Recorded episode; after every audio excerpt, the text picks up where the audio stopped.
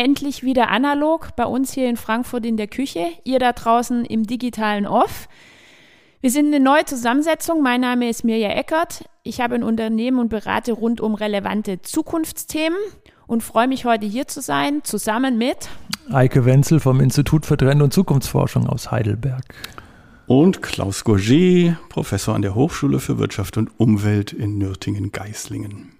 Was haben wir uns heute vorgenommen bei unserem Podcast Zukunft zum Zuhören? Wir sprechen heute über Klimakrise und vor allem auch Klimapolitik. Wir haben eine heiße Phase da draußen gerade, die Bundestagswahlen stehen an und lasst uns starten.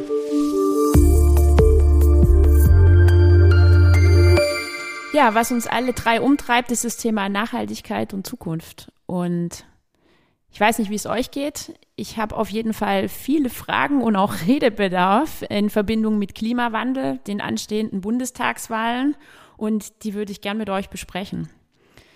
Was ich schon seit ein paar Monaten beobachte, das ist das Interesse der Öffentlichkeit an politischen Sachfragen. Es ist so hoch wie aus meiner Sicht schon lange nicht mehr.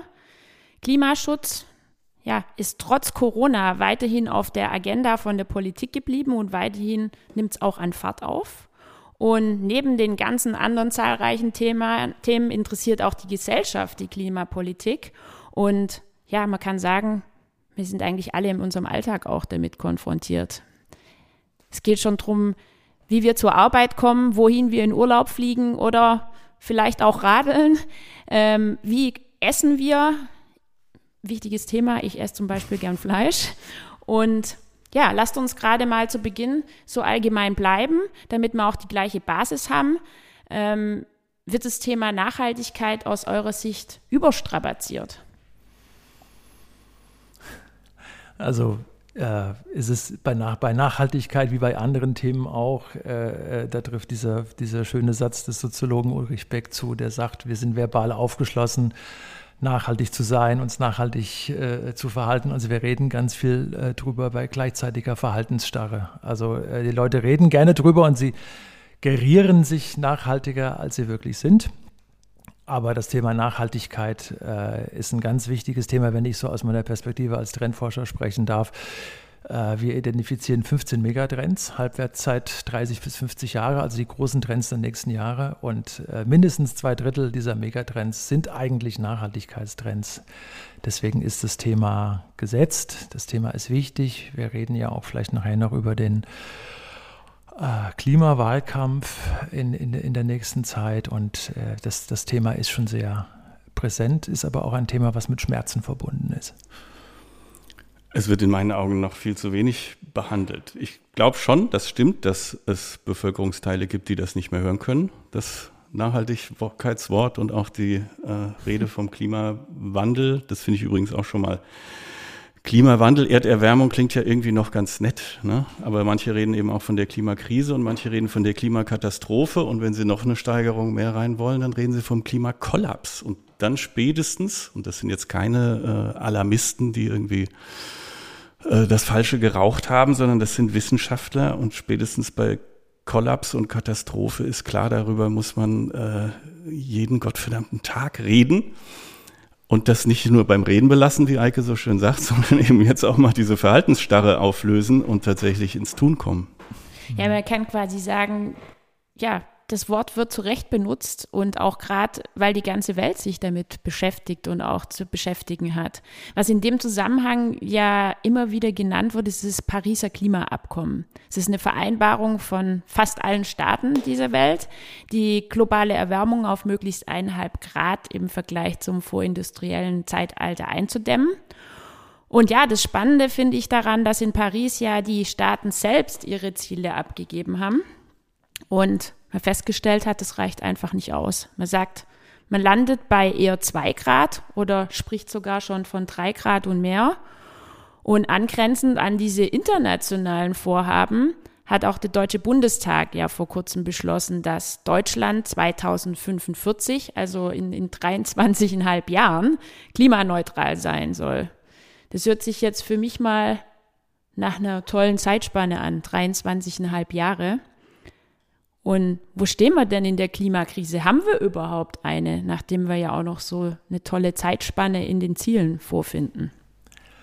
Also ich glaube, äh, um, um nochmal auf dieses, auf dieses Thema, ist, das, äh, ist Nachhaltigkeit wahrnehmbar, ist, ist das die Klimakrise? Ich würde gerne von Klimakrise äh, tatsächlich sprechen. Äh, das hat sich ja in den letzten Wochen daran gebrochen, dass äh, wir plötzlich in Deutschland Überflutungen haben und bisher immer die Rede gegen, dass man sagte, ja, da mit dem Klima müssen wir gucken, da brauchen wir, das sagen dann die Sozialen, äh, die, die, die Liberalen und die Christdemokraten, wir, wir müssen schauen, ähm, dass wir da alle möglichen Technologien an den Start bekommen und neue Technologien an den Start bekommen.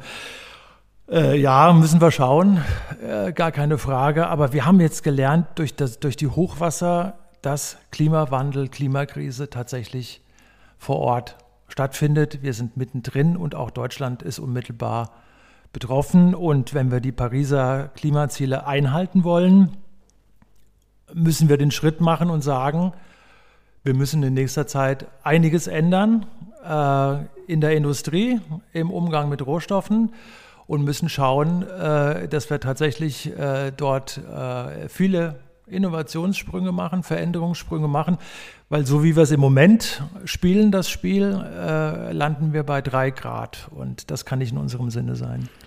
Klaus, der Eike hat da ja eine sehr eindeutige Meinung dazu. Wie ist es für dich mit der Klimafrage? Ist es entscheidend für unser Leben von morgen? Das ist absolut entscheidend.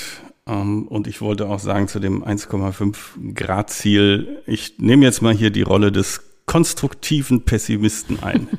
Das ist komplett unrealistisch. Das ist so unrealistisch wie, also ich bin Optimist, wenn es um Fußball geht. Ja, da können meine Jungs nach der Hälfte der Spielzeit auf dem 18. Platz stehen, rein rechnerisch und theoretisch können sie noch Meister werden.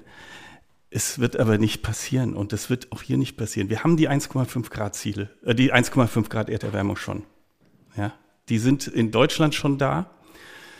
Die sind nur noch nicht weltweit deswegen da, weil es über den Meeren noch ein bisschen kühler ist. Aber über Land ist es schon bei 1,5 Grad. Und in den fünf, sechs Jahren seit dem Pariser Klimaabkommen mhm. haben wir nochmal 0,2 oder 0,3 Grad Erderwärmung dazugekriegt. Wir sind also dabei, komplett in die falsche Richtung zu gehen. Es wird nicht weniger CO2 emittiert, es wird noch nicht mal gleich viel, es wird immer mehr. Und woher man jetzt den Optimismus nehmen sollte, zu sagen, das wird jetzt ab morgen oder ab nächstem Jahr in eine komplett andere Richtung gehen, da fehlt mir tatsächlich ähm, die Fantasie. Jetzt bin ich Sportler und ich packe die Dinge gern an und versuche es auch. Trotzdem, so wie du die ganze Situation beschreibst, äh, stellt sich mir die Frage, was passiert, wenn wir nichts tun? Deswegen habe ich ja gesagt, ähm, konstruktiver Pessimismus. Also ich, selbst wenn, na gut, wir können ja mal noch mal vielleicht anders rangehen. Also selbst wenn es nur eine Wahrscheinlichkeit von 50-50 gäbe, dann muss man sich doch als vernünftiger Mensch mit dieser Wahrscheinlichkeit, dass wir es nicht hinkriegen, mit 1,5 nicht und auch mit 2 Grad nicht, dann müssen wir uns doch darauf einstellen. Ja? Das könnte man also als mhm. Anpassung und so weiter sehen. Das heißt nicht, dass man nichts tun soll. Ja? Das wäre tatsächlich die große Gefahr, dass das falsch verstanden wird und jetzt eine Mehrheit der Bevölkerung sagt, dann ist ja eh schon alles egal. Das ist überhaupt nicht mhm. mein Punkt. Aber sich jetzt an diese magische Zahl zu klammern, von der, wie gesagt, theoretisch ist sie erreichbar, aber dann müssten morgen alle Länder dieser Welt plötzlich eine komplett neue Politik machen, das, was in, in der Bundesrepublik ab Herbst passiert, darüber werden wir vielleicht gleich noch reden, aber das bedeutet natürlich nicht, dass jetzt auch gleichzeitig in Indien und in den USA und in Brasilien äh, die Politik plötzlich in eine mhm. komplett neue Richtung geht. Das ist total unrealistisch. Also man kann schon sagen, definitiv, der Klimawandel ist die große Gefahr unserer Zeit und es stellt sich sicherlich auch den Zuhörern die Frage, was konkret können wir aber jetzt tun? Und man hört es so oft, die Lösung liegt in der Reduzierung der, der CO2-Emissionen hin bis zu Null Emissionen, sagt man ja auch bis 2050. Aber Eike, du hast vorher schon Technologien gesagt. Ist es überhaupt technologisch machbar? Also technologisch ist äh, vieles machbar. Äh, das würde ich sagen, wenn ich von Siemens wäre oder von der BASF, die sich ja dann auch äh, ausrechnen, dass sie äh, mit diesem Wandel, der notwendig ist, äh, gutes Geld verdienen können. Das ist auch völlig in Ordnung. Also technologisch ist es aber, wenn man sich das genauer anschaut, äh, ist es so, dass wir Technologien am Start haben, die uns tatsächlich helfen können, bis 2050 äh, tatsächlich CO2-neutral zu werden.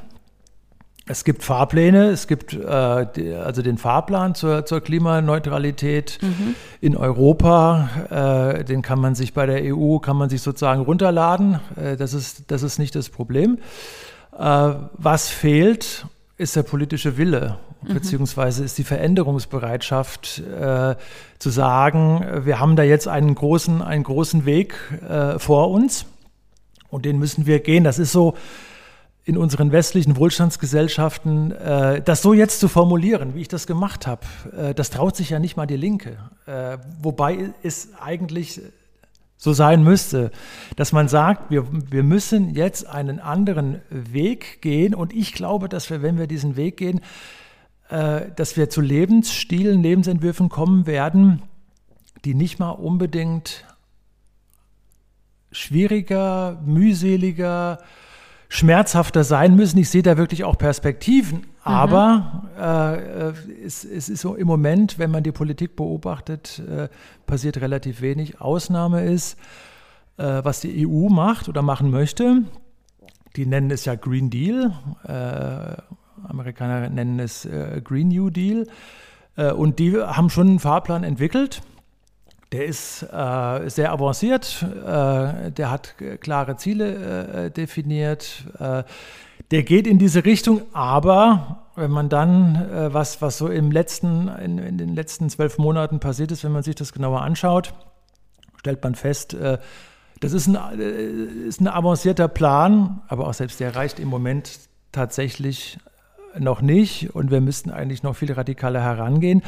Und wir müssen das ins politische Feld reintragen. Mhm. Und das, das, das passiert im Moment überhaupt nicht. Technologisch ist es möglich, nach wie vor. Aber in der Politik findet man es nicht wieder. Du hast jetzt mehrmals gesagt, der Fahrplan fehlt. Und ja, wie sich unser Alltag einfach auch ändern sollen, das lassen die Politiker häufig im Ungefähren.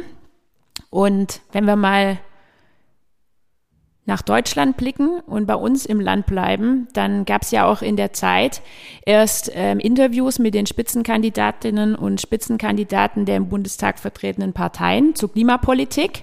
Die wurden befragt, was wollen sie tun, um das Klima zu retten? Wie kann CO2 eingespart werden? Und es war ja die Plattform, um den Fahrplan ähm, auch zu konkretisieren. Was war da so eure Wahrnehmung. Ihr habt die Interviews auch gelesen, soweit ich weiß. Was ist bei euch hängen geblieben? Was habt ihr für einen Eindruck? Klaus, vielleicht kannst du da was dazu sagen. Ich bin schon über die Headline, über die Frage ähm, gestolpert. Wie wollt ihr das Klima retten? Das Klima muss nicht gerettet werden. Das Klima, das wird sich verändern. Ähm, wir müssen gucken, dass wir die Lebensqualität einigermaßen erhalten, hierzulande, aber natürlich vor allem noch an vielen anderen Orten äh, auf diesem Planeten, also das, was man den globalen Süden nennt. Und jetzt kommt natürlich diese Schwierigkeit hinzu, die ähm, vielleicht sich jetzt ein bisschen relativiert hat durch die äh, Hochwasser- und Flutkatastrophe, dass für die allermeisten hier in der Bundesrepublik das immer noch irgendwo anders weit weg stattfindet oder stattfand bisher und auch irgendwann in der Zukunft stattfand. Und so lange bleibt das ein theoretisches, rationales, ähm, ja, das ist ja irgendwie schon bedrohlich, aber mich trifft es ja nicht, nicht wirklich. So, und das hat sich jetzt vielleicht, also man muss jetzt gucken, dass man von der Verstandesebene tatsächlich auf so eine emotionale Ebene kommt. Verdammt nochmal, es betrifft uns direkt und zwar heute und hier und jetzt schon, mhm. wenngleich es an anderen äh, Stellen der Welt noch viel schlimmer ist, aber es hat auch hier längst stattgefunden. Und vielleicht durch diese Betroffenheit würde tatsächlich möglicherweise eine neue Art zu leben, zu konsumieren, äh, langsam oder vielleicht auch nicht so langsam ähm, tatsächlich sich mehrheitsfähig gestalten. Das ist dieser Herdentrieb. Die Menschen sagen, warum soll ich denn aufs Auto und auf meine Urlaubsreise, meine Flugreise verzichten, solange es die Nachbarn äh, nicht tun? Jetzt sind wir wahrscheinlich nicht mehr weiter von der Frage weg, okay, muss es dann irgendwie Regularien, äh, Regeln, Sanktionen, Verbote Ja, oder für reicht alle die geben? Solidarität alleine? Ähm, wichtige Frage. Ähm, bevor Solidarität wir alleine, äh, Solidarität alleine reicht tatsächlich nicht und guter Wille reicht auch nicht. Äh, was Klaus angesprochen hat, ist ein, ist ein wichtiger Punkt, äh, sozusagen einen Bewusstseinswandel herbeizuführen. Da, darüber reden wir ja gerne so, wenn wir so äh, als Akademiker und von der Theorie kommen. Wir müssen einfach nur den Mental Shift, äh, dafür gibt es ja dieses äh, furchtbare amerikanische, englische Wort. Ähm, nee, es, es müsste eigentlich um einen Bewusstseinswandel gehen. Äh, Und den kann ich äh, erzeugen, indem ich äh, den Menschen draußen auf der Straße ein Gefühl dafür gebe, wie dieser Wandel möglich ist, wie er vonstatten gehen da wie er soll, aussehen könnte. wie er aussehen könnte. Also tatsächlich in so ein bisschen Fahrplan hier an der Bushaltestelle, was müssen wir in den nächsten 10 bis 20 Jahren beachten, was wird wichtig. Und äh, da ist nun mal äh, die Aufgabe liegt darin, das sollen Unternehmen machen. Und Unternehmen sollen sich ja schon lange äh, nachhaltig verhalten über Corporate Social Responsibility und so weiter. Das ist alles völlig, äh, völlig richtig und wichtig gewesen. Aber es kommt auch darauf an, dass Politik und Gesellschaft äh, den Menschen tatsächlich klar machen, was in den nächsten Jahren kommt, was zu tun ist, aber auch, und da sehe ich nach wie vor, bin ich vielleicht ein bisschen optimistischer noch als Klaus, was in den nächsten Jahren tatsächlich, äh, was wir tatsächlich machen können, was sich verändern kann, auch, auch mal zeigen, was es für eine Veränderungsdynamik nehmen könnte, damit wir sozusagen bestimmte Ziele erreichen. Und äh, ja, das müsste angepackt werden. Und wir sind jetzt unmittelbar vor der vor der Bundestagswahl und ich lese vom Spitzenkandidat der CDU, äh, der dann in, in, in diesem Zeitgespräch ähm, da merkt man so, er ist Spitzen, also Armin Laschet, ne? er, ist, Ja. er ist Spitzenkandidat äh, der CDU, er wird der Nachfolger von Angela Merkel sein und äh, er in, wird, wird darauf angesprochen, wie es in seinem eigenen Bundesland Das ist ein guter Punkt. Ich, lass uns da mal eintauchen. Ähm, Ja. Sorry, wenn ich dich da unterbreche, aber man erfährt ja da einiges auch über das Menschenbild ähm, von den jeweiligen Interviewgebern. Und ja, der eine, der will es eher langsam angehen. Du hast ihn gerade genannt, Armin Laschet. Und der andere will sofort loslegen oder die andere will sofort loslegen. Andere sind eher schon fast genervt von dem ganzen Thema. Und letzten Endes ähm, geht es ja auch darum, die Inhalte den Menschen näher zu bringen. Und die Menschen wollen ein Bild davon haben, von dem Menschen auch, der das Kanzleramt einnehmen soll. Ähm, Es hat auch mit, dem, mit Macht zu tun. Der, der Mensch an sich hat sehr viel Macht. Und ja, angrenzend dann die Frage, wie könnte jetzt konkret eine Klimapolitik, eine gerechte und auch richtige aussehen? Da ist CDU die Partei für alle Fragezeichen? Oder was haben die vor? Was haben wir da mit rausgenommen bei Armin Laschet? Also die, die Antwort äh, der Noch-Kanzlerin ist mittlerweile, äh, die ja auch mal Umweltministerin war, wir haben zu wenig getan. Äh, wir sind irgendwie spät dran. Äh, die Leistungen von, von Angela Merkel sind unbestritten in anderen Gebieten, aber äh, möglicherweise ist es auch jetzt der richtige Punkt zu sagen, wir sind da spät dran. Und dann lese ich vom neuen Spitzenkandidaten, von sozusagen Erbfolger äh, lese ich dieses Zeitinterview, was offensichtlich aber auch nicht, äh, was wirklich ein spontanes Interview ist und was nicht begradigt wurde von, von den äh, Leuten von Laschet. Ähm, lese ich solche Sachen, dass er angesprochen wird darauf, was, was hat NRW für in der Windenergie gemacht. Äh, da sagt Laschet, NRW ha- hat in der Windenergie in den letzten Jahren sehr viel getan, gehört zu den Spitzenreitern in Deutschland. Einwand äh, der Journalisten, das war aber noch die alte Regierung, die alte rot-grüne Regierung, die das gemacht hat. Äh, Anmerkung von Laschet, und jetzt zitiere ich, an allem, was schief läuft, bin ich schuld. Und alles, was gut läuft, ist die Vorgängerregierung gewesen. Das sagt der Spitzenkandidat der CDU, der mit hoher Wahrscheinlichkeit äh, Kanzler in den nächsten Jahren wird. Und er ist, er ist so in die Defensive gebracht. Überschrift zu diesem Interview auch sehr gut. Äh, das ist eher so eine freudsche Fehlleistung von Laschet gewesen. Ich hoffe, dass wir ein Industrieland bleiben. Da ist, er, da, da ist er ehrlich und da sagt er, was in den nächsten Jahren kommen wird. Wir werden sozusagen Stahl und Chemie herstellen müssen und dafür dürfen wir keine Energien mehr verbrennen. Dafür brauchen wir Wasserstoff. Ja, und das, zu, also das Zurückrudern hört man sozusagen in diesen Interviews wirklich in jeder Antwort. Nach so einem richtigen Klimakanzler hört sich das ja nicht an.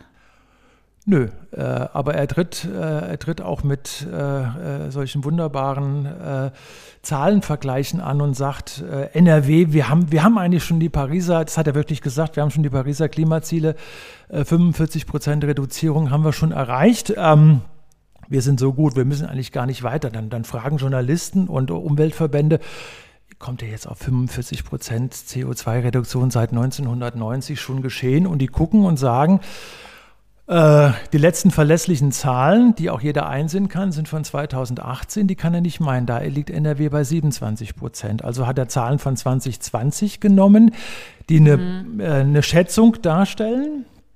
Mit der hat er sich beschäftigt und die hat er dann sozusagen, äh, die geht aber darauf zurück, dass wir Pandemie hatten. Ja, und dass wir da, dass wir im Jahr 2020 in einer völligen, äh, völligen Ausnahmesituation war, was CO2-Ausstoß angeht. Aber Laschet will Bundeskanzler werden und versucht es nun mal und sagt äh, und setzt diese, diese Zahl von 45 Prozent einfach in die Welt. Das ist falsch. Es ist, eine, es ist eine gezinkte Zahl und Laschet lässt sich noch in vielen anderen Situationen tatsächlich mit gezinkten Zahlen erwischen. Klaus, welchen Eindruck macht denn auf dich Laschet so als Führungsfigur? Gut. Als Journalist habe ich mal gelernt, dass man keine Wortspiele mit Namen machen soll, aber ja, der Nachname. Äh, also, das ist mit äh, ganz, ganz großer Wahrscheinlichkeit der, der für den langsamsten ähm, Klimaschutz von all den Kandidaten steht. Ja, das, ähm, das wird er wahrscheinlich noch nicht mal bestreiten. Ja, also mit der Betonung, wir müssen vor allem erstmal unseren Industriestandort sichern und dann müssen wir gucken, dass wir das mit dem, in der Reihenfolge ist ja schon irgendwie alles verdreht. Ja. So, trotzdem würde ich aber auch jetzt wieder nicht allzu große Hoffnung setzen, egal ob es jetzt äh, Baerbock oder Scholz oder Laschet am Ende ähm, ins Bundeskanzlerinnenamt einziehen. Ähm, das, es wird keine radikale äh, Revolution geben. Dafür ist einfach das politische System nicht gemacht, ja, schon gar nicht in, in Deutschland, aber auch in anderen Ländern nicht. So funktioniert Demokratie nicht. Du kannst die Akteure austauschen, aber deswegen änderst du noch lange nicht das System und die Strukturen. Und die Hoffnung, die ich habe, ähm, die kommt tatsächlich aus unserer Gewaltenteilung, nämlich nicht aus dem politischen, sondern aus dem Rechtssystem es ist das Bundesverfassungsgericht, es ist der mhm. Europäische Gerichtshof, es sind die vielen, vielen Klimaklagen, die jetzt immer mehr auch Recht bekommen. In Frankreich, das, ähm, ach, da kriege ich richtig kleine, ne, ein bisschen Gänsehaut, ist tatsächlich jetzt, ähm, das französische Parlament hat beschlossen, den Straftatbestand des Ökozids, also sozusagen des Massenmordes an der Natur, an der Umwelt, unter Strafe zu stellen. Jetzt kann ein Unternehmen in Frankreich tatsächlich verurteilt werden. Die Strafmaße sind viel zu niedrig, bis zu 4,5 Millionen. Das ist natürlich äh, ein Witz. Aber jetzt können sie plötzlich dafür vor Gericht gebracht werden und bestraft werden dafür, dass sie irgendwo den Regenwald abholzen oder eben Öl aus dem Boden holen, um es mal noch ein bisschen drastischer zu formulieren. Das wird irgendwann nicht mehr toleriert werden. Mhm. Also Stichwort wirklich auch geforderte Veränderung. Ja, das ist parallel auch verbunden mit Mut und aber auch mit Unsicherheit und Ungewissheit. Und in dem Zusammenhang gibt es ja draußen ja auch Stimmen, die sagen, wir setzen lieber auf Stetigkeit, auf Kontinuität. Es wird von vielen Menschen auch gesucht. Und zugleich regt die überall auf der Welt gleichzeitig stattfindende Katastrophe den Erfindungsgeist an.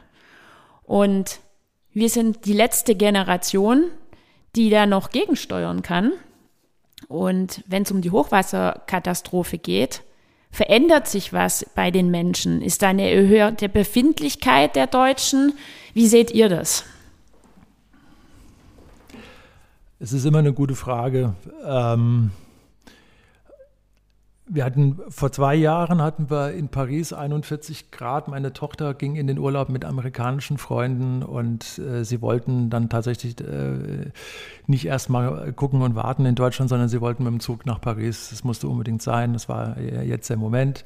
41 Grad. Äh, und was haben sie da gemacht? Das, meine Tochter erzählt es immer noch. Sie sind sozusagen von mit dem Rucksack. Ne? Sie sind von Hauseingang zu Hauseingang mhm. und äh, mit 41 Grad. Äh, das ist Körpertemperatur. Damit, damit kann man, äh, da, da kann man im Grunde schlecht leben und da äh, muss man sich äh, zurückziehen. Und äh, wir werden jetzt immer im Sommer sitzen, hier in unseren T-Shirts durchgeschwitzt und, und, und debattieren. Äh, und dann wird es wieder Winter und dann, dann, dann vergisst man das. Und also zumindest ist das nicht der Weg. Ne? Und dass wir jetzt die Situation haben, also so wird Bewusstseinswandel äh, nicht entstehen. So kann man vielleicht mal Hypes erzeugen, dass Leute denken, ah ja, komm, guck mal, und das ist ja tatsächlich, aber in, in, in, drei Monaten, also das ist halt so der, auch der Flow von Nachrichten, in drei Monaten ist, ist das Thema weg oder es verändert sich wieder stark. Und wir müssen jetzt tatsächlich, wir sind in der Situation, wo äh, Gerichte Umweltpolitik machen. Das ist sicherlich ein wichtiger Weg. Wir sind in der Situation, ähm, wenn wir über Innovationen reden, äh, was wir in den nächsten Jahren denn, denn dann tun können, ich habe ja eben gesagt, die Technologien haben wir eigentlich. Um, auch in um, um puncto erneuerbare Energien. Vor, vor, allen Dingen auch. Und wir, wir müssen tatsächlich jetzt aber äh, schauen, wie wir in den nächsten Jahren äh, weiterkommen und wirklich mit starken Regulierungen klarkommen. Also Unternehmen werden sich in den nächsten Jahren, auch was Regulierung angeht, stärker einstellen müssen darauf, was für den New Deal oder für die, für die notwendige Entwicklung in den nächsten zehn Jahren tatsächlich wichtig ist. Äh, da brauchen wir ein Commitment. Das Commitment der Industrie ist eigentlich da. Wir bräuchten, komme ich aber wieder an den Punkt von eben zurück, dann aber auch eine Politik, äh, die diesen Bewusstseinswandel, äh, wenn ich schaffen will, so doch begleiten will. Und ich halte das für möglich. Also wenn ich jemanden reden höre wie Robert Habeck, aber auch Leute aus, aus den Umweltorganisationen, Umweltbundesamt und so weiter. Sind Leute, die, äh, die es auch kommunikativ bewältigen können, zu sagen, wir befinden uns in einer Klimakrise. Wir müssen handeln, wir müssen dagegen was tun, äh, wir müssen Maßnahmen einleiten und wir müssen die jetzt aber tatsächlich äh, auf die Straße bringen. Und das, das ist unser großes Problem. Und deswegen reden wir aber auch über Wahlkampf und wir reden über eine Figur wie Armin Laschet, den ich jetzt wirklich nicht so großartig finde, dass ich über den stundenlang reden möchte, aber weil das eben ein entscheidender Player in den nächsten Jahren tatsächlich sein könnte. Du hast jetzt viel ähm, auch über Wirtschaft gesprochen, was auf die Wirtschaft zukommt. Ähm, mir geht es auch in dem Zusammenhang darum, mal die Gesellschaft zu durchleuchten. CO2 bepreisen heißt tendenziell auch höhere Verbraucherpreise. Und ja, die, die Menschen, die sich das leisten können, die sind damit ja erstmal ganz gut aufgehoben. Aber wie geht's den anderen, die sich das nicht leisten können? Klaus, du beschäftigst dich auch stark mit, mit Wirtschaftsethik, äh, mit Ethik generell und, und den Menschen. Würde mich interessieren, was du dazu sagst. Ja, totaler ähm, Widerspruch. Das ist natürlich eine Position, die gerne ähm, behauptet wird. Das muss man sich leisten können. Und die sozial Schwachen, die ja im Übrigen nicht sozial schwach sind, sondern ökonomisch schwach sind. Ähm, das, also erstens, das hat ja auch die, die äh, steht ja auch im Wahlprogramm der Grünen drin. Man kann das ja wieder ausgleichen und umverteilen. Also das, was man über eine CO2-Steuer oder womit auch immer einnimmt. Ich bin von Haus aus Volkswirt, also von daher ähm, das ist jetzt wirklich das ganz kleine Einmal-Eins. Dann nimmt man diese Gelder und gibt es an die, die sich das eben sonst nicht leisten könnten, in Form von Sozialleistungen, Transferzahlung wieder zurück. Auf der anderen Seite ist es eben tatsächlich absolut gerecht, dass die, die viel verdienen, auch mehr ähm, äh, Klimaabgaben und so weiter zahlen, denn sie haben definitiv den weitaus größeren CO2-Fußabdruck. Also natürlich fliege ich mehr und fahre ich dickere Autos, wenn ich sechsstelliges Jahresgehalt habe, als dann die, wer auch immer dann jetzt als Gegenbeispiel zitiert wird, die Aldi-Kassiererin. So. Ähm, das ist das eine. Das andere ist, Climate Justice ist nicht umsonst der Schlachtruf äh, von Fridays for Future. Es geht genau um Gerechtigkeit. Und das Ungerechteste, was es überhaupt nur gibt, hat das Bundesverfassungsgericht ja jetzt auch entschieden, ist die Art und Weise, wie wir auf Kosten der nächsten Generationen uns hier in Saus und Braus ein schönes Leben machen.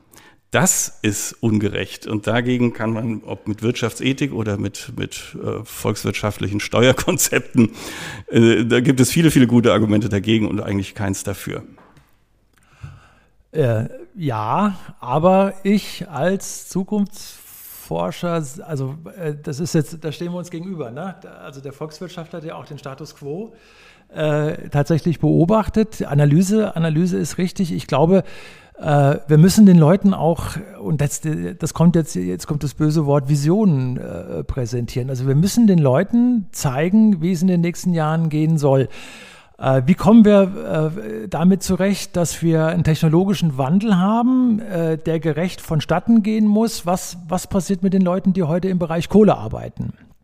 Da gibt es aber, und da haben, muss man von einem Glück sprechen, da haben wir mit den erneuerbaren Energien in vielen Bereichen, auch im Solarbereich, haben wir die Situation, dass wenn wir heute kompromisslos in Erneuerbare gehen würden, Solar und Wind, würden wir andere Arbeitsplätze schaffen, würden wir andere Arbeitsplatzqualitäten schaffen. Strukturwandel, Stichwort. Aber, aber, aber fundamentaler Strukturwandel. Mhm. Wenn ich äh, stärker auf Solar baue, und zwar sofort ab heute und mit Vollgas, das, was Joe Biden zumindest ankündigt, aber das wird in den USA noch schwer, schwieriger sein umzusetzen als hier.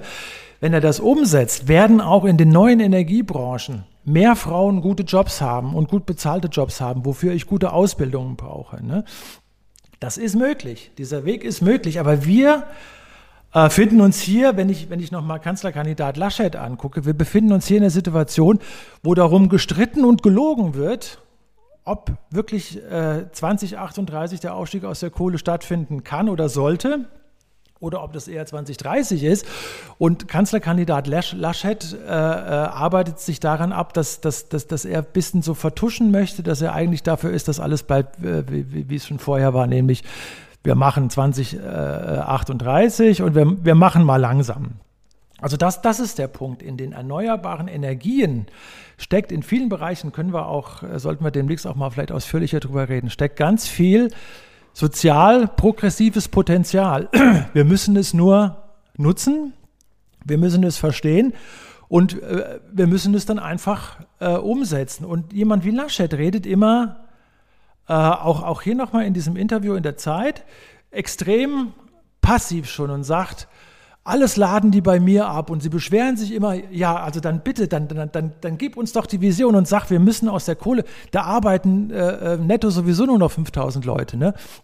Wir müssen da aussteigen und wir haben die Möglichkeit, Millionen von Arbeitsplätzen weltweit zu schaffen in den erneuerbaren Energien, bessere Arbeitsplätze, gerechtere Arbeitsplätze und auf Basis regenerativer Energien. Das wäre sozusagen eine Vision, die man ja in der Situation des Wahlkampfs durchaus mal verkaufen könnte, was aber nicht stattfindet. Eike, ich dachte gerade, der mit der gegenteiligen Strategie schafft es Laschet so wie damals Trump. Man kann nicht an ihm vorbei, man kann nicht über ihn nicht reden. Du redest die ganze Zeit über ihn, obwohl er das vielleicht eigentlich gar nicht verdient hätte. Aber mit dem Punkt ähm, der, der Klimalüge oder, nee, man muss es anders formulieren, weil das Wort ist schon verbraucht. Selbsttäuschung. Genau, ich glaube, dass es ist noch nicht mal in manchen Fällen ja, da sagt er sicherlich etwas, was er besser weiß, aber ich glaube, dass er nicht der Einzige ist, sondern dass viele sich tatsächlich in dieser Selbsttäuschung ähm, befinden. Verdrängung. Wir müssen unser bisheriges ähm, Lebenswirtschaftsmodell ähm, bewahren, weiter so wie bisher, weil wir sonst ja irgendwas verlieren. Und das ist eine komplette Selbsttäuschung. Wir werden es genau dadurch verlieren, dass wir so weitermachen wie bisher. Das führt in die Katastrophe unser Wohlstand, unsere Lebensqualität wird mit dem weiter so wie bisher definitiv ähm, verspielt. Ja, da stellt sich ja für mich so die Frage, wie du es gerade beschreibst, auch wie viel Selbsttäuschung und Verdrängnisaufwand braucht man angesichts des fortschreitenden Klimawandels eigentlich, um, um jetzt noch ja nicht depressiv oder, oder auch verrückt zu werden? Das ist äh, es ist eine gute Frage. Es ist, finde ich, auch eine wichtige Frage. Also die Aufgabe der Wissenschaft ist immer wieder versuchen, zu versuchen, objektive Kriterien dafür zu finden, was man in den nächsten Jahren tun kann, welche Spielräume es tatsächlich gibt. Aber was ich auch beobachte, und da würde ich uns alle jetzt erstmal nicht ausnehmen, also du hast recht, wie, wie Laschet sich äußert, merkt man, dass er äh, keine Probleme schaffen möchte, weil er denkt, so kann ich die konservativen, wertkonservativen Wähler äh, tatsächlich noch bitten. Das könnte eine Strategie sein, die vor dem Hochwasser noch funktioniert hat. Spätestens jetzt, äh, wo, das, wo, wo, wir merken, Klimawandel ist, äh, ist nicht in, in Afrika, sondern fängt bei uns an, ist, ist die Situation eine andere. Wir werden in den nächsten Jahren darüber reden müssen, und in dieser Diskussion sind wir eigentlich schon, wenn wir so Berichterstattung über Klima uns anschauen, dass äh, wir äh, oder das, das Problem bekommen, dass wir alle so ein bisschen schizoid werden dass wir sagen, äh, ist doch eigentlich schön, wie war es denn im Urlaub und was machst du morgen? Also, dass, dass es eine Alltagsbewältigung gibt, die aber stattfindet. Und ich kann das immer nur mit, mit äh, ich habe ich hab nie Krieg erlebt, aber ich kann das mit Kriegserzählungen meiner Großeltern und sowas verbinden, die vor dem, also Alltag findet vor dem Hintergrund statt, dass da irgendwie ein schwerwiegendes Problem ist. Und wir werden so ein bisschen das verdrängen. Es wird auf uns kommen. Deswegen machen wir ja in unserem Studiengang Zukunftsgrenzen nachhaltiges Management auch das Thema Klimapsychologie, solche Geschichten, Klimagerechtigkeit, Klimapsychologie machen wir auf, weil äh, das auch vor allen Dingen für Kinder ein schweres Problem ist, das zu bewältigen. Wir sprechen von Traumatisierung im, Aal, im Ahrtal ja. im Moment. Und äh, ja, es ist leider ein schönes Beispiel dafür, dass die Traumatisierungen, äh, die werden auch im nächsten Sommer, auch wenn wir keine Überflutung haben werden, werden diese Traumatisierungen trotzdem da sein und damit müssen wir umgehen. Ich, ich genieße es, endlich mal mit euch gemeinsam wieder im analogen Raum an einem Tisch zu sitzen und sehe auch, äh, wie unruhig Klaus äh, mit den Hufen schaut. Was möchtest du ergänzen oder auch als These vielleicht ähm, uns mit an die Hand geben? Na, jetzt, wo du sagst, wie wir hier sitzen, ja, wir sitzen natürlich auch wieder in dieser privilegierten Blase. Das muss man vielleicht auch mal fairerweise dazu sagen. Ne? Wir haben hier eine schöne, kühle Altbauwohnung in Frankfurt äh, Innenstadt und so. Das ist nochmal, ähm, ja, mit tollem Equipment machen wir hier einen schönen Podcast. Eigentlich ähm, ist es glaube ich, so, dass der Mensch, ähm, wie fast alle anderen Säugetiere auch, er hat eigentlich so drei typische Mechanismen, wie er mit Gefahren, mit Risiko, mit Bedrohung umgeht. Das ist Kampf, Erstarren, Flucht.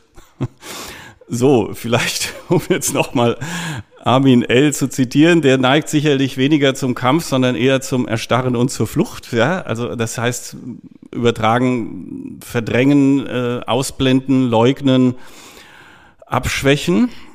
Und die Fridays for Future machen, ähm, äh, sind, für sind für den Kampf, ja, weil sie die Bedrohung ähm, frontal angehen. Meine Hoffnung besteht tatsächlich in dem Generationswandel, sowohl was die das Wahlverhalten angeht, ne? also unter 30 gibt es eine definitiv äh, weit absolute Mehrheit für ähm, eine tendenziell grüne Politik.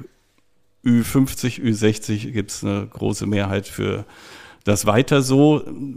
Möglicherweise ist es tatsächlich so, dass die Ü50, zu denen wir ja auch gehören, Ü60-Generation, wirklich, wenn schon nicht bewusst, dann doch unterschwellig sagt, nach mir die Sintflut.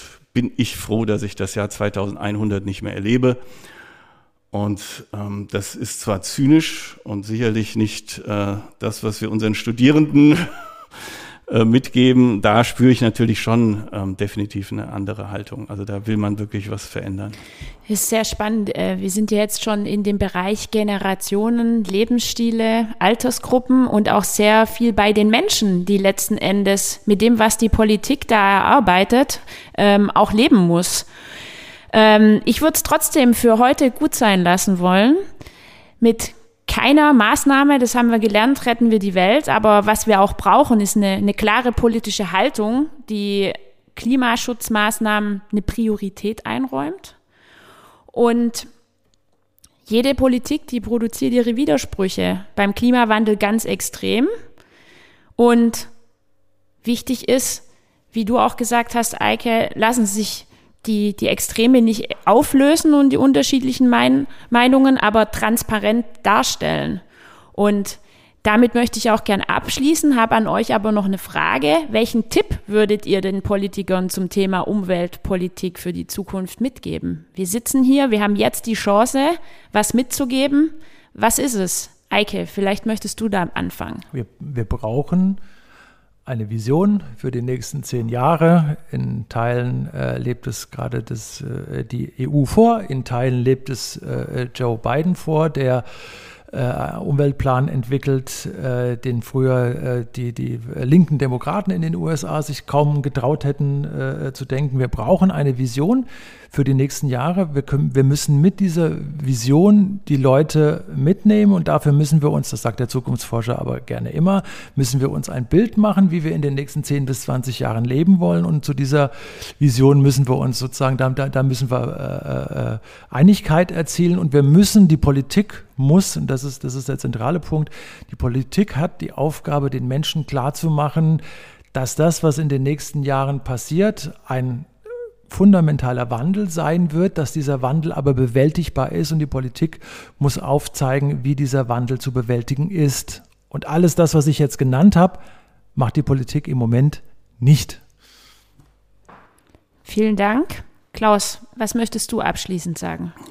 Das ist jetzt wahrscheinlich das spannendste Jahrzehnt seit langem. In diesem Jahrzehnt, also bis 2030, ist das Zeitfenster noch offen. Da kann man jetzt eine Menge toller Sachen machen in die richtige Richtung und man kann es natürlich auch vertrödeln und verschlafen. Und ist klar, was ich natürlich jemandem empfehlen würde, der jetzt äh, Politik machen darf und gestalten darf, nutzt die Zeit und macht es lieber jetzt als morgen. Äh, ja, es lohnt sich. Vielen Dank. Liebe Zuhörerinnen und Zuhörer, wir sind nun am Ende unseres Teils zum Thema Klimapolitik und Klimakrise angelangt. Was uns in der nächsten Ausgabe beschäftigen wird, ist, wir werden tiefer eintauchen in das Leben, in die Gesellschaft. Wie geht Gesellschaft mit Klimawandel um und wo liegen die Herausforderungen, auch wenn es um Konsum geht und vor allem auch die Unterschiede, wenn es um Bedürfnisse, Werte und Sehnsüchte, aber auch Ängste und Befürchtungen geht. Vielen Dank, wir freuen uns auf euch.